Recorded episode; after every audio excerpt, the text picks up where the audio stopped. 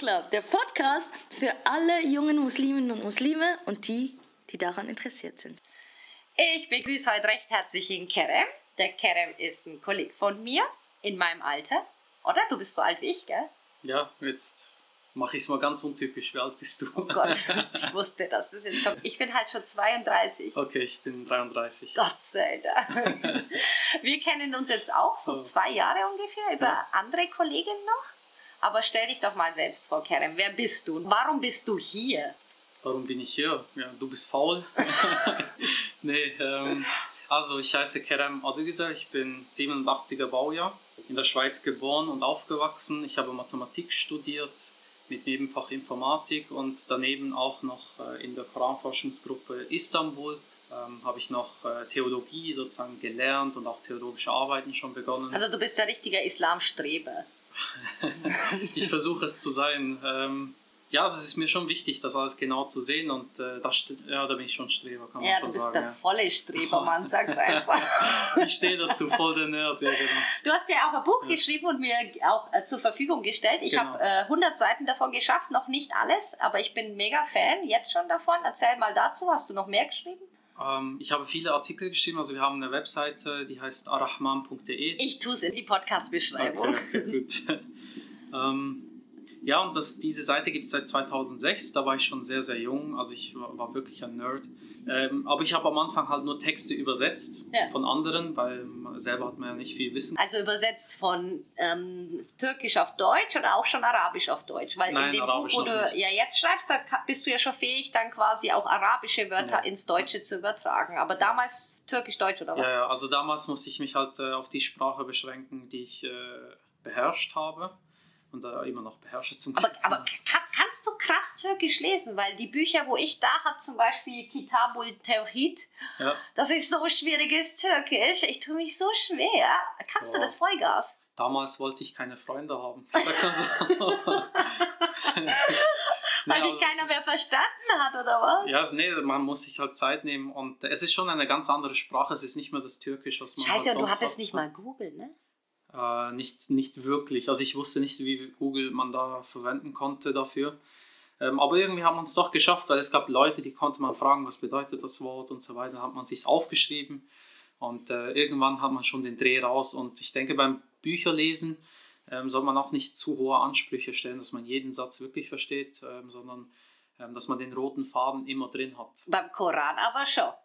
Ja, das ist was anderes. Beim dann, Koran ja. aber schon. Da, da, da wären wir auch beim Thema. Aber ganz kurz, bevor wir Vollgas einsteigen, du machst auch noch Podcast. Wir sind ja Podcast-Breeders. Ja, voll die po Podcast-Brosinen. Ja.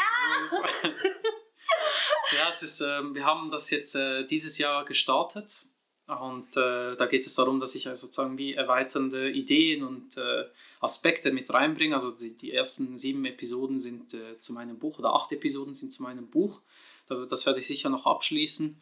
Und äh, danach kommen einfach Themen rein, wie eben Autoritarismus haben wir zum Beispiel oder Tierethik. Habe ich gehört, war sehr anspruchsvoll, aber mega schön und auch zu dem Thema heute auch ein bisschen passend, absolut. Also Ja. ja, und ich hoffe, die nächste Episode ist mit dir. und ich freue mich. Ja, und da werden wir auch über Frauenbilder reden und ich finde es eben auch ein bisschen langweilig, wenn immer Männer über Frauen reden, sondern mal Frauen über Frauen reden, Voll, oder? voll. Endlich, Sag's, ja. es ist schreis, schreis, es war viel zu leise. Okay, Frauen sollten reden über Frauen und nicht Männer. Ja, Frauen sollten nicht nur über Frauen reden, Frauen sollten über alles reden. Ja, Warum definitiv. Also das ist mir auch ein Anliegen und äh, ja, wieso habe ich mich eben mit solchen Sachen beschäftigt? Also ich habe äh, auch gedacht, ja, was bringt eine Religion, wenn sie sowieso nur bestätigt, was ich eh schon denke? Ja. Und dachte dann, die Religion muss eigentlich herausfordern, die muss richtig deep gehen, die muss richtig challengen. Und äh, das war so mein Anspruch an die Religion. Also ich, wär, ich hätte auch radikalisiert werden können in der Zeit. Ja. Gott sei Dank dann nicht. Und äh, mit der ganzen Auseinandersetzung, also wir hatten zum Beispiel einen Artikel, der hat mich richtig geprägt von der Koranforschungsgruppe. Ähm, das heißt, äh, die Rhetorik von Terror und Dschihad. Ja. Das fand ich sehr spannend, so weder nur anti-westlich, noch aber auch äh, voll pro-westlich, aber irgendwo dazwischen. Also man ist für, für, wie soll ich sagen, für die theologischen Konzepte, schaut Dschihad genau an, aber gleichzeitig auch einen kritischen Blick auf das Wort Terror, aber doch auch den kritischen Blick zu sich selbst. Das hat mich sehr geprägt. Und ähm, dachte ich dann, ja, das muss ich vertiefen. Habe dann Arabisch in Ägypten gelernt, in Kairo. Hocharabisch auch, gell? Beides, ja. Also ich habe Ägyptisch und Hocharabisch gelernt, äh, Fusha und Ameya sozusagen. Und äh, das war schon eine coole Zeit. Leider ist die Situation damals nicht so erfreulich gewesen politisch. Also ich war bei dem Tahrir-Platz, Meidan Tahrir. Beim arabischen Und, Frühling warst du ja, dabei. und danach war ich dabei. Also das war 2012, 2013, wo sich Mursi die Vollrechte oder ja, Vollmachtsrechte gegeben hat und äh, dann Sisi ein paar Monate später, nachdem ich in die Schweiz zurückkam, ähm, ja, das gab es einen politischen Tumult. Das war dann nicht so schön. Aber voll die Leute sonst, hey, voll geil. Also ich würde immer wieder dorthin gehen. Habe ich Ähm. auch schon sehr oft zu hören bekommen, Kairo muss ich unbedingt mal Ja. sehen und unbedingt mal hin. Mein Vater Ja. schwärmt immer von den Pyramiden. Auch die muss man mal gesehen haben, so wie es aussieht. Aber Kairo als Stadt sei anscheinend sehr interessant. Also Ja. vor allem eben, ich weiß nicht, wie du bist. Ich bin ja dann so ein Freak, wo dann auch wirklich in die Moschee oder ins Museum gehen ja, will und definitiv. mir dann irgendwie Zeitgeschichte auch anschauen will oder auch wirklich google, so was gibt es jetzt da für islamische Sehenswürdigkeiten oder auch osmanische, ganz oft google ich auch sowas in fremden Ländern, ja. Und Also ich habe eher so alles Mögliche an Shisha getestet. Ich war, kam mit einer weißen Lunge dorthin oder normalen Lunge und kam mit einer schwarzen zurück. Nee, also das, Ja. ist, boah, das war so, so Shisha Lovers. What Shisha? Ja. Ich habe eine da. das halt auch, müssen wir anmachen. Nee. Das wird watch. Ich Aber kann's jetzt habe ich meine machen. Credibility gleich verloren. Ich das habe ich Mal hab. Eisschlauch, ich wollte nur sagen. Oh, okay, das ist ja. als Eisschlauch, yes, Eisschlauch. das müssen wir machen. Eis, boah, das ist geil. Ja, also nächstes Mal, wenn ich komme, definitiv. Du bist ja heute hier, weil du vor allem auch Wissen darüber hast, dass der Koran ganz schön komplex sein kann. Ja. Wir haben das an verschiedenen Stellen im Podcast immer wieder mal erwähnt, so ja, eben, es ist nicht ganz so easy, den Koran zu lesen oder es, es ist wie auch für mich eine Gratwanderung zwischen ähm, Jugendliche animieren, hey, lernt den Koran, weil es ist einfach erstmal cool, dass man überhaupt sowas lesen kann und relativ schnell und leicht eigentlich lernen kann. Mhm. Also auch mit dem Alphabet, oder? Es sind 28 Buchstaben, wenn die auswendig kannst. So schwer ist es nicht, weil der Koran macht es ja einem sehr einfach. Du weißt, auf was ich anspreche, und zwar auf die E's und die I's und, und die U's, die der Koran vorgibt. Ja. Das heißt, für uns, wo kein Arabisch, kein Hocharabisch können, ist das eine Hilfestellung. Und wer die Buchstaben mal auswendig gelernt hat und dann weiß, wie man es vokalisiert, dann ist es ja eigentlich wirklich ein Kinderspiel. Also es ist nicht schwer. Ich habe mit fünf Koran lesen gelernt und meine Eltern, glaube ich, die hatten noch die Diskussion, ob mich das nicht verwirren wird mit den lateinischen Buchstaben dann in der Schule, oder? Ja. Und ganz ehrlich, nein, überhaupt nicht. Ein Kindergehirn, da kannst du ja, kannst ja alles beibringen. Also die können ja bis zu 100 Sprachen, bis sieben können die lernen, oder? Ja, schon ein Wunder. Das ist ein richtiges Wunder. Ja. Weil, die, weil die nichts zu tun haben, Kerem. Was, über was machen die sich Gedanken so? Was kriege ich zu Ja. Weihnachten? Meine beste Freundin hat heute angerufen und erzählt, ihr geht es jetzt schon wieder auf den Sack des Weihnachten, weil sie hat selber einen Adventskalender gebastelt, oder? Und jetzt, äh, sie hat drei Kinder, ne? Und jetzt ist hier jeden Tag Diskussion, was wohl drin ist. Und heute war einer unzufrieden mit dem Okay, Inhalt und ja. hast du nicht gesehen. Aber eben, die haben ja nichts, worüber die nachdenken müssen. Natürlich haben die mehr Platz im Gehirn, irgendwie, um 10 Ja. Millionen Sprachen zu lernen, weißt du? Ja. Aber auf was ich hinaus will, es ist nicht schwer. Es ist wirklich nicht schwer, per se den Koran auf Arabisch zu lernen. Aber Nein. was ist das Tückische dran? Ja, das Tückische dran ist, ähm, also wie geht man überhaupt an einen Text dran? Also das ist natürlich bei allen möglichen Texten schwierig. Also wie lernst du überhaupt zum Beispiel mit einem Roman umzugehen oder mit einem Sachbuch umzugehen, mit äh, Fantasy-Büchern umzugehen, mit Animes und Mangas? Wie liest du die? Ähm, und das ist schon nicht so einfach. Also es gibt in dem Sinne die Schwierigkeit, dass man sich zuerst klar werden muss, wie gehe ich überhaupt an einen Text heran. Und äh, das findet man eigentlich meistens durch, durch so Trial and Error. äh, Aber was meinst du damit genau? Also, weißt weil wenn, wenn du jetzt erstmal das Arabische lesen lernst, das ist ja schön und gut. Das ist einfach nur weitere Kunstart eigentlich, oder? Weil Ja. ich quasi einfach jetzt eine weitere Kunst des Lesens beherrsche. Aber verstanden habe ich ja noch nichts. Ja, also natürlich, wenn man jetzt lesen lernt, dann lernt man halt nur das Lesen, wenn man die Sprache und die Grammatik und äh, den Wortschatz dahinter nicht versteht. Äh, und da ist, es, da ist auch noch eine weitere Tücke. Ähm, zwischen der gesprochenen heutigen Sprache gibt es noch einen Unterschied zwischen der Sprache von damals. Das ist dann auch der Grund, wieso arabischsprachige Menschen Mühe haben, den Text zu verstehen und irgendwie in eine Ordnung zu bringen, dass man sagt, okay, das habe ich jetzt wirklich verstanden. Und das ist die Schwierigkeit. Also ein konkreter Begriff, zum Beispiel Shahid, Shuhada, bedeutet Zeuge Ja. oder Zeugen. Shuhada für Plural. Und äh, ja, so wie es heute verwendet wird, ist das Märtyrer. Also es hat eine, eine Bedeutung bekommen, die mit der ursprünglichen Idee des Wortes äh, vielleicht äh, entfernt noch zu tun hat. Wobei interessant ist auch Märtyrer, auf, ist, ist ja vom Griechischen, bedeutet auch Zeugen. Also es hat auch eine Verbindung. Ähm, aber so wie wir es heute verwenden, ist jemand, der gestorben ist für eine Sache oder ja, umgekommen ist für, im Kampf für eine Sache. Und dann verwenden wir diese Worte dafür und das prägt unser Denken.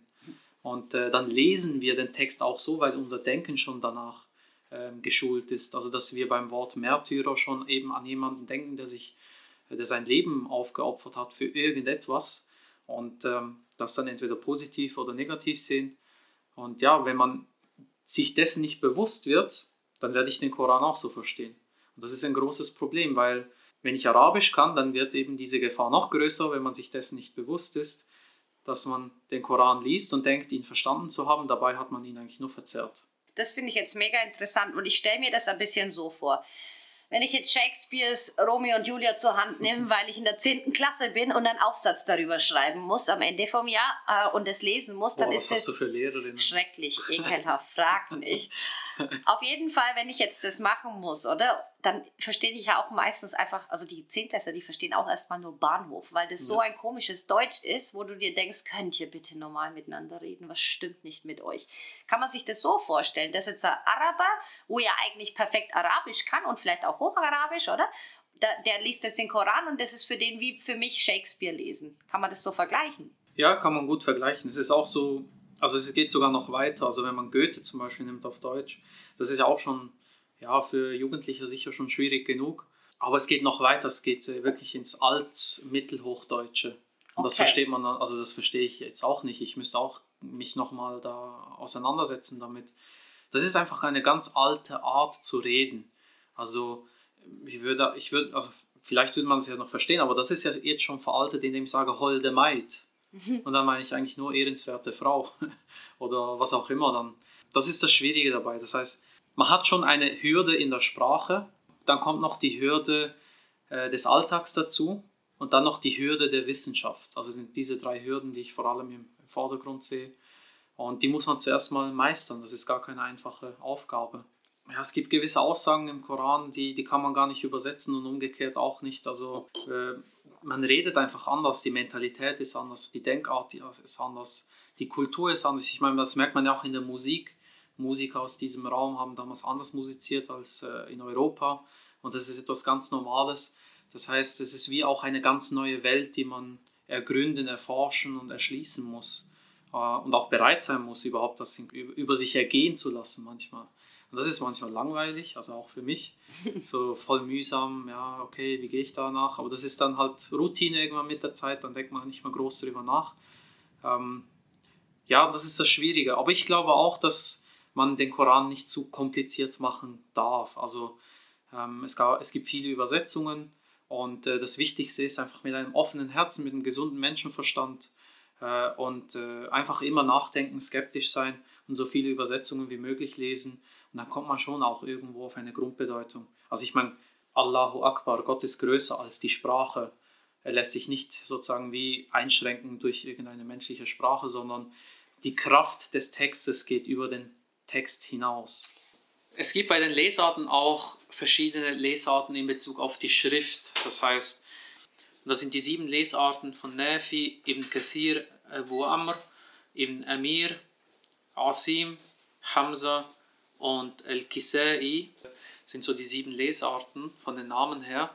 Und ähm, da gibt es zum Beispiel auch Hafs und Warsh, ähm, sind so die zwei, ich sag mal, momentan sicher die bekanntesten Lesarten. Da gibt es dann so kleine Unterschiede, die nicht, die Bedeutung nicht äh, wirklich verändern. Zum Beispiel Sura 91, Vers 15 ähm, steht in der Hafs-Version Wala yakhafu und in der Warsh-Version steht la yakhafu. Also Was ist der sind- Unterschied? der Unterschied ist wa und fa. Wa bedeutet und und fa bedeutet so etwas wie so oder also. Ähm, es gibt also keinen großen Unterschied, aber faktisch haben wir einen anderen Text. Es ist ein anderer Buchstabe. Oder man hat äh, zum Beispiel auch einen, einen anderen Vers, ähm, Surah 2, Vers 140, in der Hefs-Version steht Taquluna, also ihr sagt, und in der Warsh-Version steht Yaquluna, also sie sagen. Also es ist auch ein Bedeutungsunterschied. Und das hat auch ein bisschen mit der Punktierung zu tun. Das sind die diakritischen Zeichen, das sind so die Pünktchen über oder unter den Buchstaben. Äh, das hat also nichts mit der Vokalisation zu tun, also wie lese ich äh, den Text richtig, sondern das ist schon viel, viel grundlegender. Und äh, das ist das, was auch Bedeutungsunterschiede nach sich ziehen kann. Also ein klitzekleines Wort kann schon die ganze Bedeutung ändern, ist das richtig? Also ein klitzekleiner Buchstabe, ja. Das, das ist eben auch das, manchmal werden die gleichen Worte für unterschiedliche Sachen gebraucht. Das ist ja auch, also in jeder Sprache haben ja. wir das, je nach Kontext kann sich die äh, Wörter auch ähm, in der Bedeutung ändern. Das ist ganz normal, es ist immer schon so gewesen, wird immer so bleiben. Ähm, und auf Arabisch ist das nicht anders, also Koranisch-Arabisch. Und ähm, da muss man halt genau gucken, was, was meint der Text eigentlich und welche verschiedenen Bedeutungen gibt es? Was ist der gängigste? Also welche, welche ist die gängigste, wo man im Laden findet? Wenn ich jetzt heute losziehe und was haben wir in der Schweiz ja. alles? Ex Libris. Jetzt gehe ich zu Ex Libris und bestelle mir einen wunderschönen Koran. Ähm, also, was was kriege ich da normalerweise? Welche Lesensart? Zuerst mal, du gehst noch in den Laden, ich mache noch alles online. also gut, ich gehe online zu exlibris.ch und nee. bestelle jetzt einen deutschen Koran. Die verbreitetste Version ist die von Hefs. Ja. Also das ist die, Ausg die Kairoer Ausgabe. Ich habe auch, glaube ich, die von ihm. Guck, ich habe nämlich ja. auch eins aus Ägypten und ich liebe es. Genau, das, also das ist ganz typisch. Die haben so Anfang 20. Jahrhundert in Ägypten, haben sie erkannt, oh, da gibt es viele kleine Schreibunterschiede. Wir wollen das mal vereinheitlichen, damit es nicht jedes Mal so viele Diskussionen gibt. Ja. Und, und, du äh, hast in deinem Buch geschrieben, bis zu 2700 klitzekleine Unterschiede, die aber eben den Unterschied machen können. Ja, also die meisten von ihnen machen nicht so einen großen Unterschied. Ähm, da geht es um Punkt, Komma. Da geht's um, ne? Ja, Punkt und Komma gibt es gar nicht im Koran. Es gibt wie, keine es gibt kein Punkt und Komma im Koran. Es gibt kein Punkt und Komma. Wie? Also so wie Ausrufezeichen, Fragezeichen und so gibt es nicht im Text.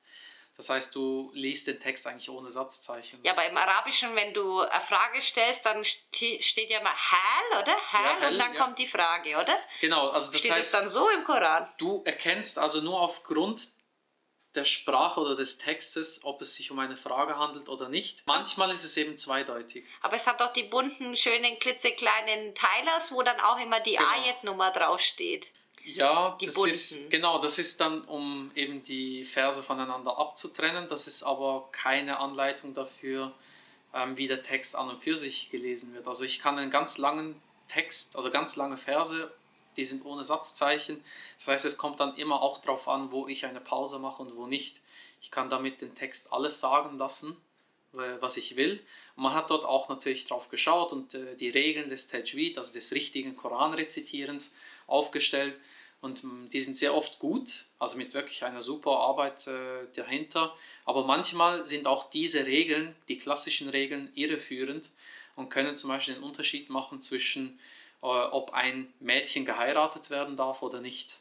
Okay. Also so krasse Unterschiede gibt es dann. Ja, das hast du in deinem Buch auch erwähnt irgendwie, ja. Also wenn es da nochmal Punkt- und Kommasetzung geht, wo falsch gemacht ist, kann es eben dann fatale Fehler haben, ne? Man hat versucht, den Korantext auch gewisse Dinge sagen zu lassen, die eigentlich gar nicht die Absicht war. Und das ist dann auch für Araber halt nicht immer schwierig. Vor allem, wenn man schon denkt, dass Kinder heiraten okay ist, dann wird man auch den Vers so lesen und ja. sagen, das ist okay. Also. Ja, auch wieder da Gehirn einschalten, liebe Leute. Es ist, äh, es ist mit der geistlichen Reife von einem Kind oder von einem Jugendlichen zu bestimmen, wann das heiratsfähige Alter erreicht ist und wann nicht. Auf jeden Fall nicht vor der ersten Periode. Und ganz ehrlich, wenn man die Mädels heute anschauen, wenn die ihre Periode kriegen, die sind sicher nicht auf einer geistlichen Reife von einer Heirat. Gott sei Dank nicht, um Gottes Willen. Die sollen sich auf Schule, Ausbildung und Studium konzentrieren, weißt du, ja, wie ich meine? definitiv. Also Von dem her, eigentlich Gott sei Dank, sind die heute noch nicht so weit, wie es vielleicht auch schon mal war. Ich meine, wir reden auch von einem Zeitalter, wo die Leute halt so 50, 60 geworden sind. Ne? Das heißt, es verschiebt sich auch alles zeitlich ein bisschen, oder? Wenn es früher normal war, mit 15, 16 in die Ehe zu gehen, mit 17, 18 das erste Baby in der Hand zu halten, ist das halt heute vielleicht verschoben mit 27 oder 35 ja. der Fall, oder? Ja. Also auch das darf man nicht ähm, vergessen. Okay, und zu den verschiedenen Lebens Lesensarten, wo man ja kennt, wo du sagst, irgendwie sieben gibt es, wo, wo sehr bekannt sind und die Kairoa ist so die gängigste, hast du gesagt, oder? So Kairoa Schule, also das ist so der Koran, wo sich durchgesetzt hat, oder so, kann man das so mhm. sagen. Also durchgesetzt wurde, ja. Durchgesetzt wurde oder halt im Massendruck ging. Ging es vielleicht auch um einen Massendruck, weil du gesagt hast, Anfang 20. Ach Jahrhundert. So, ging, ja, das ist, oder? Da geht es vielleicht auch um Druck und so weiter. Mhm. Es gibt ja im, im Topkapi-Palast in Istanbul, mhm. gibt es ja zum Beispiel einen ganz alten, Mhm. Koran, wo sie auch immer wieder hernehmen zum Gucken, eben wegen Punkt und Komma, oder? Dass sie gucken, wie, wie haben es die damals gemacht aus dem Koran und so weiter und so fort.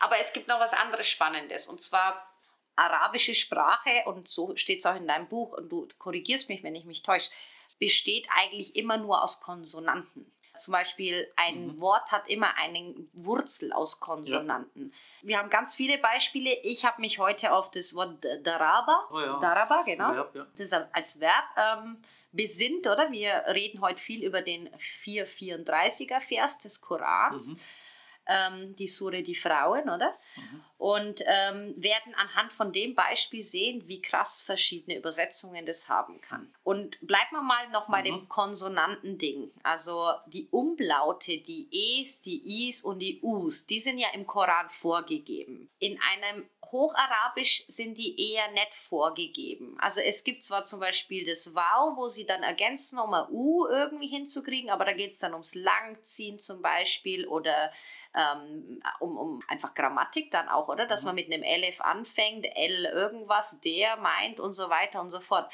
Sprich, es geht eigentlich immer um die Wortwurzel, wo dann hergenommen werden kann, um verschiedene Wörter zu bilden. Wir machen das an dem Beispiel dem Wort Daraba. Drei. Buchstaben, bilden die Wurzel vor dem Wort, oder? Also ich habe das ja mal bei Google Translate durchgehauen und äh, wie du das auch vorschlägst im Buch oder so, dass man einfach mal die Wortwurzel einfach mal nachgucken sollte, oder? Und Google Translate tut es jetzt mit er schlug übersetzen. Schauen wir noch, was der Langenscheid sagt, der Deutsche. Ja, der ähm, wird nicht groß was anderes sagen. Der wird nicht Sehr viel. wahrscheinlich. So, und Schlagen, beschießen, prägeln, spielen, schreiben, läuten, steppen, spekulieren, das sind zu viele. Genau. Das, ist, das ist jetzt ein Resultat dessen, dass das einfach drei Konsonanten sind. Wenn man die zusammenfügt, es gibt zu viele Bedeutungen. Das ist eigentlich ein gutes Beispiel, oder? Ja, wie, viel, wie vielfältig die arabische Sprache ist. Kannst du mal dazu doch was sagen? Ja, also grundsätzlich äh, alle konsonantenbasierte Sprachen, das gehört zum Beispiel Hebräisch ist genauso. Mhm. Äh, Sanskrit ist auch äh, ähnlich aufgebaut. Da geht es darum, dass man sozusagen die Basis, den Wortstamm so aufbaut, dass man eben diese drei Konsonanten hat und alles davon ableitet. Also da kann man dann bis zu 200 Wörter ableiten. ähm, das heißt nicht, das heißt, oh, das, ist, das ist wirklich so. Das ist ein Riesenreichtum der Sprache, was es dann eben gar nicht so einfach macht, Arabisch zu lernen. Ähm, ja, und es ist auch sehr motivierend für alle Jugendlichen ja, da draußen. Ja, ja, lernt Arabisch, ist super einfach. Aber, aber um die, wieder Hoffnung reinzubringen, nicht alle 200 Wörter, die abgeleitet werden können, werden auch gebraucht. Und sie haben auch eine Bedeutung notwendigerweise. Und deshalb muss man auch immer im Wörterbuch schauen, ähm, welches Wort wird überhaupt gebraucht, also welcher Verbstamm und so weiter und so fort. Und äh, dann kann man ein bisschen genauer auch nochmal sich Gedanken machen, wie dieses Wort überhaupt verwendet wird. Und äh, Daraba ist ein sehr, sehr komplexes oder vielschichtiges Wort als Verb und Darb und so weiter. Du kannst zum Beispiel für Jedwel und Darb verwenden für das Einmaleins, so wie es heute verwendet wird. Also es hat mit dem Schlagen nichts zu tun, sondern da geht es sozusagen wie das Überkreuzen von Zahlen in der Multiplikation, also einfach ums Rechnen an sich, hat mit Schlagen nichts zu tun. Okay.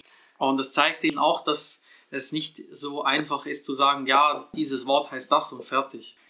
Du bist ja auch kein Fan von Hadithen. Ist das so? Darf man das so sagen? Oder, weil, also äh, vielleicht ganz kurz nochmal, ich tue ja unterscheiden zwischen Sunna und Hadithe. Sunna ist wirklich alles, was, der Verhal was Verhalten vom Propheten angeht.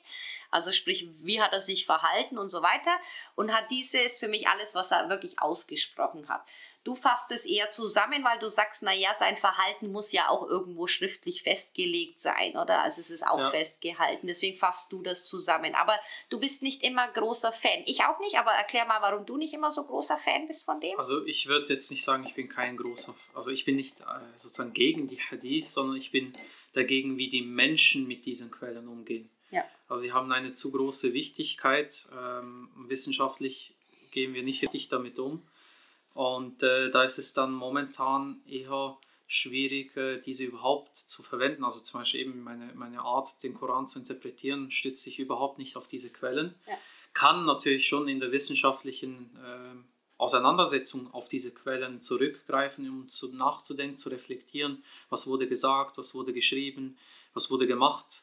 Ähm, also da, als wissenschaftliche, historische Quelle sind sie schon relevant, da bin ich nicht dagegen aber sie sind in dem Sinne nicht bindend, sie sind keine Pflichtquelle, sie sind nicht in dem Sinne, wenn es dort drin steht, muss es so sein. Und äh, ich meine, sonst äh, gäbe eine, hätten wir ganz andere Probleme dann auch noch. Also das ist so ein bisschen diese Vielfältigkeit im Umgang damit.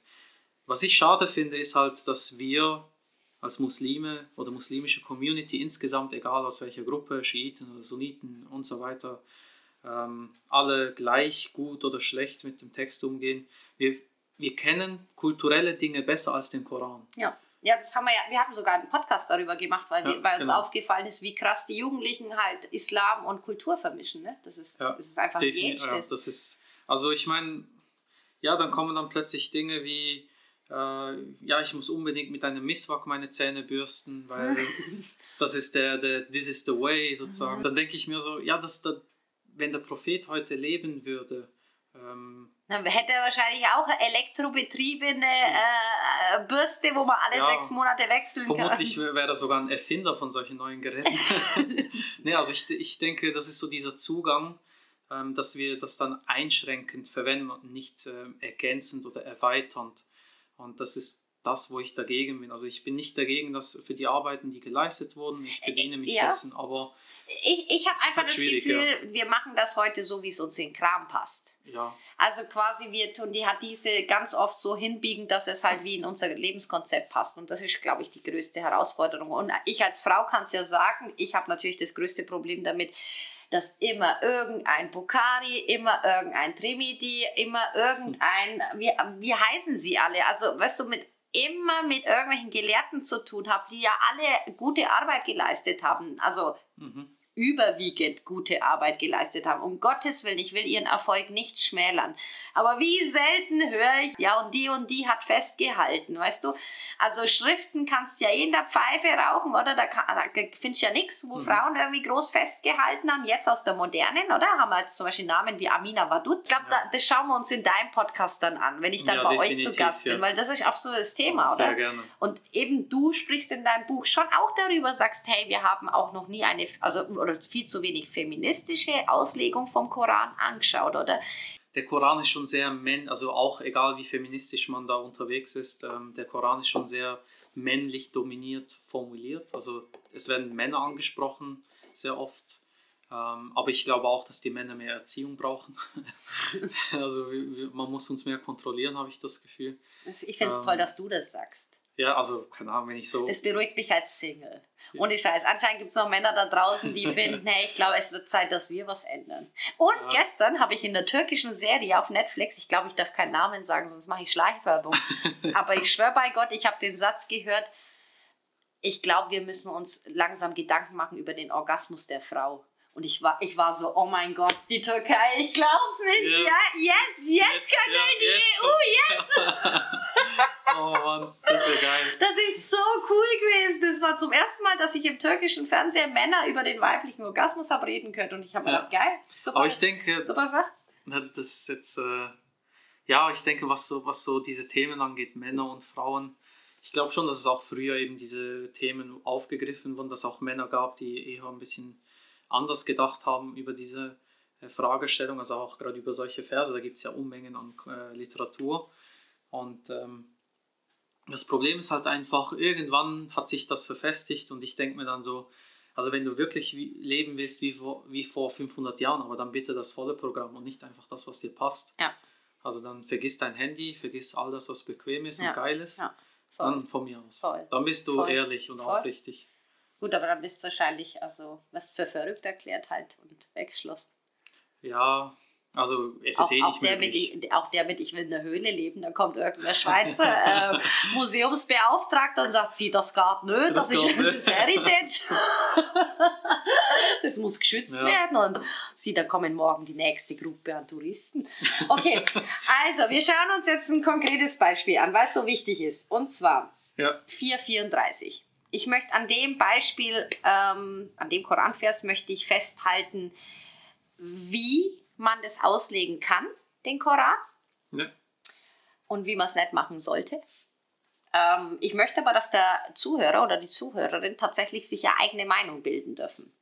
Deswegen versuche ich den, äh, oder ich wage den Versuch, dass ich quasi erst erstmal dich arabisch den Teil lesen lasse, den arabischen Vers, weil ich glaube, wenn wir schon einen Profi haben, dann magst du das. ja Ich habe ihn sonst groß, wenn du magst. ja, ich habe ihn hier auf. Ah, okay.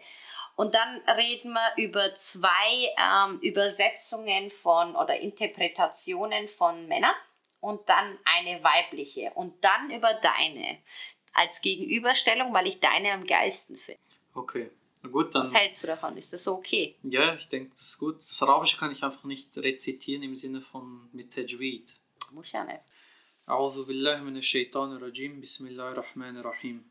الرجال قوامون على النساء بما فضل الله بعضهم على بعض وبما أنفقوا من أموالهم. فالصالحات قانتات حافظات للغيب بما حفظ الله. واللاتي تخافون نشوزهن فعظوهن وأهجروهن في المضاجع وَأَضْرِبُوهُنَّ فَإِنَّ أَطْعَنَكُمْ فَلَا تَبْغُوا عَلَيْهِنَّ سَبِيلًا إِنَّ اللَّهَ كَانَ عَلِيًّا كَبِيرًا Okay, also ich habe rausgehört, drei Begriffe, wo schwierig sind. Und zwar, die habe ich auch davor rausgeschrieben, selbstverständlich, so gut bin ich noch nicht. Und zwar geht es um die schwierigen Wörter Kiwama, Nuxus und Vattiribuna. Das sind die schwierigen Wörter, weil diese drei schwierigen Wörter machen das, was eigentlich nicht passieren sollte, und zwar sie legitimieren Gewalt. Also vor allem das Wort Wadiribuna. Auf das konzentriere ich mich jetzt auch und sage euch mal, was das quasi bezeichnen soll laut aktueller Hadith-Lehre. Und zwar bedeutet es eine abgemilderte symbolische Form des Schlagens. Was bedeutet das genau? Also wenn man jetzt nachliest, was die Experten unter abgemilderter symbolische Form des Schlagens meinen, dann meinen die sowas wie, dass du deine Frau schlagen könntest bei einem Streit mit Tüchlein oder mit Miswak, das ist eine Holzzahnbürste und so weiter. Aber ist es überhaupt so? Redet man wirklich über Schlagen, Schlagen? Ist das so? Wir haben gerade schon über die Wortwurzel kurz geredet. Ich behaupte, und ich glaube, du bist da konform mit mir, dass das Wadiribuna eigentlich Trennung bedeutet. Ja, also ich denke nicht, dass es Schlagen bedeutet, auch wenn es so übersetzt, also die Mehrheit der Übersetzer, egal welche Sprache man, ähm, in welcher Sprache man nachschlägt, ähm, das ist dann definitiv äh, fast immer Schlagen. Ähm, das ist auch, das liegt auch daran, dass Männer übersetzen und diese männliche Dominanz dann wieder nehmen, also Qiwama, das ist das, was am Anfang vorkommt. Die Männer stehen über den Frauen, wird das übersetzt. Ähm, das ist so falsch übersetzt, also das ist wirklich falsch, das ist eigentlich nicht äh, Qamuna, äh, sondern das ist äh, Qawwamun. Also das ist eine Verstärkung der Bedeutung, bedeutet die Männer sind, sollten unterstützen, also so wie aufrechterhalten. Sollen für die Frauen aufrechterhalten sein. Und das meint doch aber nur die finanzielle Sorge, oder nicht? Wir haben uns mal wieder Mhm. Islamgelehrte angeschaut. Ich habe mal, ich hab mal rausgeschrieben, wie alt die sind oder wann die gelebt haben. Ja. Wir haben zum Beispiel Tabari angeschaut, Mhm. Samashari angeschaut, wir haben Fard Abdin Ar-Razi angeschaut. Mhm. Und ich meine, der jüngste von denen ist quasi der äh, Fadin Ar-Razi und der ist äh, vor 810 Jahren gestorben. Also einfach nur zum Sagen, wir reden die ganze Zeit über Islamgelehrte, wo in Interpretation Exegetik gemacht haben, sagt man in der Fachsprache, aber das waren halt Männer. Immer wieder Männer. Und wenn jetzt du zu mir sagst, naja, wörtlich übersetzt heißt es, die Männer stehen über den Frauen. Ganz ehrlich, wir sind doch vor Gott gleich. Ja, das ist eben, wenn man nicht aufpasst bei den, beim Interpretieren des Textes, kommt man in Widersprüche rein. Und das ist so ein typischer Widerspruch. Also wenn die Gleichheit und Gleichwertigkeit von Männern und Frauen im Koran an einer Stelle ähm, ganz klar formuliert wird, dann kann man nicht einfach die, die Übersetzung des Verses äh, dem Zufall überlassen und sagen, ja gut, hier ist halt ein Widerspruch, sondern auch sprachlich ist das nicht korrekt, sondern da geht es, ich denke nicht nur in Bezug auf finanzielle Sachen, sondern allgemein, ähm, dass die Männer die Frauen zu unterstützen haben. Tabari sagt es anders. Tabari Natürlich, bezieht ja. seine männliche Vor- Vormundschaft und sagt dann, äh, der leitet die Versorgungspflicht ab, oder? Die finanzielle, Mhm. wo ich auch gesagt habe. Aber auf gut Deutsch, und wir können es ja eindeutschen, sagt er, es gibt halt Sex für Brötchen. Also sprich, der will halt quasi was dafür haben und der zielt wirklich auf dieses Geschlechtsverkehr dann auch ab, oder? Die Frau muss jederzeit zur Verfügung stehen.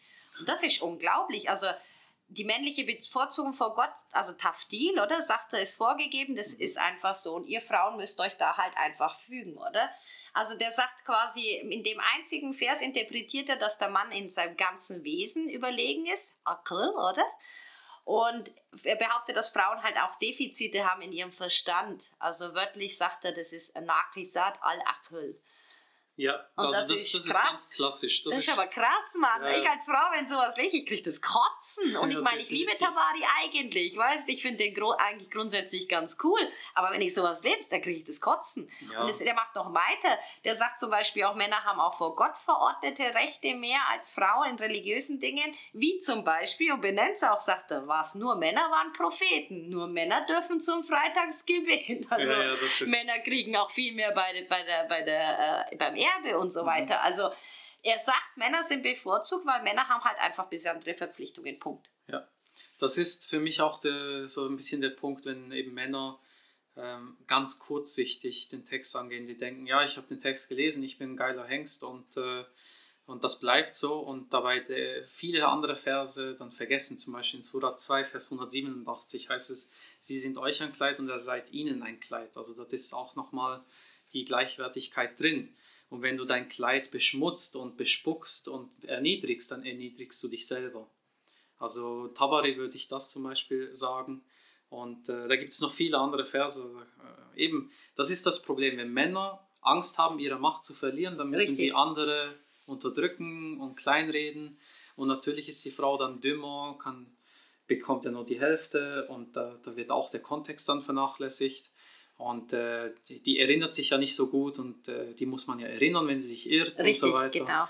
Das sind ganz klassisch und sogar, es gibt viele andere Gelehrte, zum Beispiel Serechsi, auch, ähm, auch ein ganz äh, berühmter Gelehrter aus der sunnitischen Tradition, der Frauen mit Schlangen verglichen hat. Was haben wir euch getan, dass ihr uns so sieht, Mann? ja, also Ich glaube, das ist gekränktes Ego. Ohne Scheiß, den hat bestimmt irgendeine verletzt und danach hat er sich hingeguckt, so und jetzt schreibe ich alles neu. jetzt mache ich alles anders. ich weiß auch nicht, was die für Probleme hatten, aber ich, ich bin ja auch so aufgewachsen und äh, das ist halt, wenn man, das ist die biologistische Art zu denken, wenn man denkt, ja, man ist ja stärker, das stärkere Geschlecht, schon, schon in der Sprache kommt das. Wenn man sich dessen nicht bewusst wird, dann wird die Lesart des Korans auch anders sein. Und diese Gelehrten waren auch, kind, waren auch Kinder ihrer Zeit. Man sollte das vielleicht auch differenzieren. Die wussten es vielleicht damals einfach nicht besser, hatten vielleicht nicht äh, die Möglichkeiten. Also ich komme dir jetzt entgegen mit einem Hadith. Also wir, wir müssen den Koranvers nochmal genauer anschauen, Ja. aber das passt jetzt gerade so gut. Warte, lass, gib mir schnell eine Minute Zeit. Ja. Ja, okay. Es geht nicht in einer Minute, sondern in zwei Wochen weiter. Aber was ist schon die Zeit? Sind doch nur Zahlen. Zeit ist relativ. In diesem Sinne, vielen herzlichen Dank fürs Zuhören vom ersten Teil mit Kerem Adegüzel über die Koranauslegung heute.